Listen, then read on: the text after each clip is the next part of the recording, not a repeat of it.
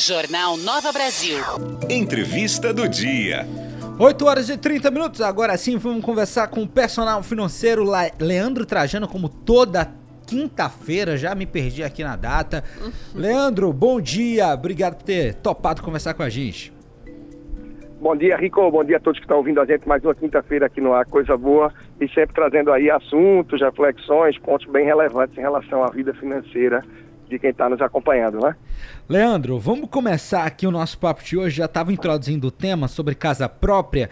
Primeiro eu queria perguntar, vale a pena comprar uma casa própria ou é melhor viver de aluguel porque você tem uma certa liberdade ali, digamos assim?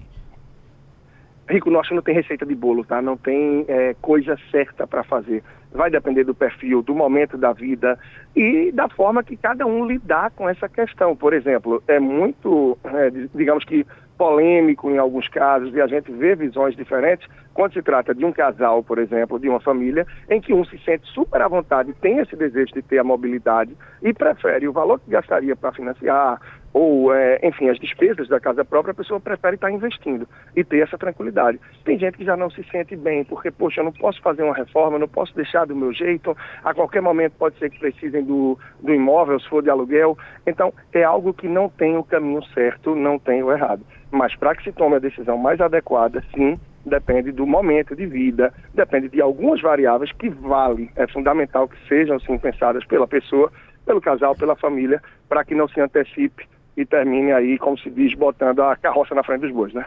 A gente teve um caso bem famoso no Brasil essas últimas semanas, Leandro, da, da influencer Dora Figueiredo, que ela morava de aluguel, reformou o apartamento alugado, valorizou o imóvel, a proprietária começou a cobrar mais do que o dobro do que estava cobrando antes da reforma que, que ela fez e, e a Dora ficou revoltada. Então fica aí também a dica, não reforme apartamento alugado, né, Leandro? Pois é, Rico, acontece sim de pessoas que dizem, olha, eu fiz uma benfeitoria, eu queria que você me desse aí um desconto no aluguel. Olha, a gente tem que pensar também na ótica do proprietário do imóvel. Se ele tem esse imóvel a título de investimento, ele não está preocupado em benfeitoria, ele não está preocupado em ver o imóvel melhor de modo geral. Se isso for conversado antes, pode ser sim que se chegue a um acordo e diga, ok, eu acho que é uma benfeitoria, eu acho que vai valorizar o meu imóvel para esse período que está com você e para futuras locações ou venda. Então faz a benfeitoria e eu vejo como descontar suavemente de você aí, descontar não, né? Te dar esse, enfim, te dar o desconto, te oferecer essa redução no preço pela benfeitoria que você está fazendo. Então se há um acordo, se há uma conversa prévia, pode fazer sentido. Em muitos casos não há essa conversa e o inquilino chega e diz, olha, fiz isso, isso e isso, como é que a gente pode fazer para descontar? É total liberdade aí do locador, sobretudo, né, do proprietário, dizer, não, realmente não tenho interesse em defeitoria. Como é um imóvel de investimento, para mim o que interessa é a renda mensal. Então é importante conhecer bem o contrato do imóvel, o que é que diz na locação. E um outro ponto muito relevante, Rico, para quem quer comprar, e eu não vejo ninguém fazer isso, e também não vejo essa dica circular aí pela internet, entre corretores e mais, que é o seguinte, vai comprar um imóvel, analisou direitinho como é aquele imóvel, está preocupado com questão de trânsito, por exemplo, vai lá em horários diferentes, isso, aquilo, outro, mas o plus que eu digo que eu não vejo ninguém dizer é, tenta pegar a ata da reunião de condomínio, das últimas três ou quatro reuniões, das últimas três ou quatro assembleias, porque na ata você vai saber o que é que aquele condomínio está discutindo, o que é que os moradores dali estão vendo que é prioridade, que é problema, o que é que está em pauta. E com isso você vai conseguir refletir melhor se é ali que você quer morar ou não, se o tipo de problema de investimentos ou como está andando é o tipo de lugar que realmente você quer imobilizar seu dinheiro para viver aí por alguns bons anos ou quem sabe até o resto da vida. Então são análises fundamentais também, além claro desse lado financeiro que a gente também está incluindo aqui, né? Pois é, pois é. Agora quem tá, decidiu comprar uma casa própria, qual passo que tem que tomar? É melhor fazer um financiamento, pegar um empréstimo com um banco e, e tentar quitar? O que é que você recomenda, Leandro? E quanto maior a entrada, mais tranquilidade você vai ter para tentar reduzir o prazo do financiamento ou para que mesmo no prazo longo a parcela seja um pouco mais suave. Então o ideal é que você tente dar uma entrada maior possível. Tem várias instituições financeiras sim, você tem que dar entrada aí de pelo menos 20%.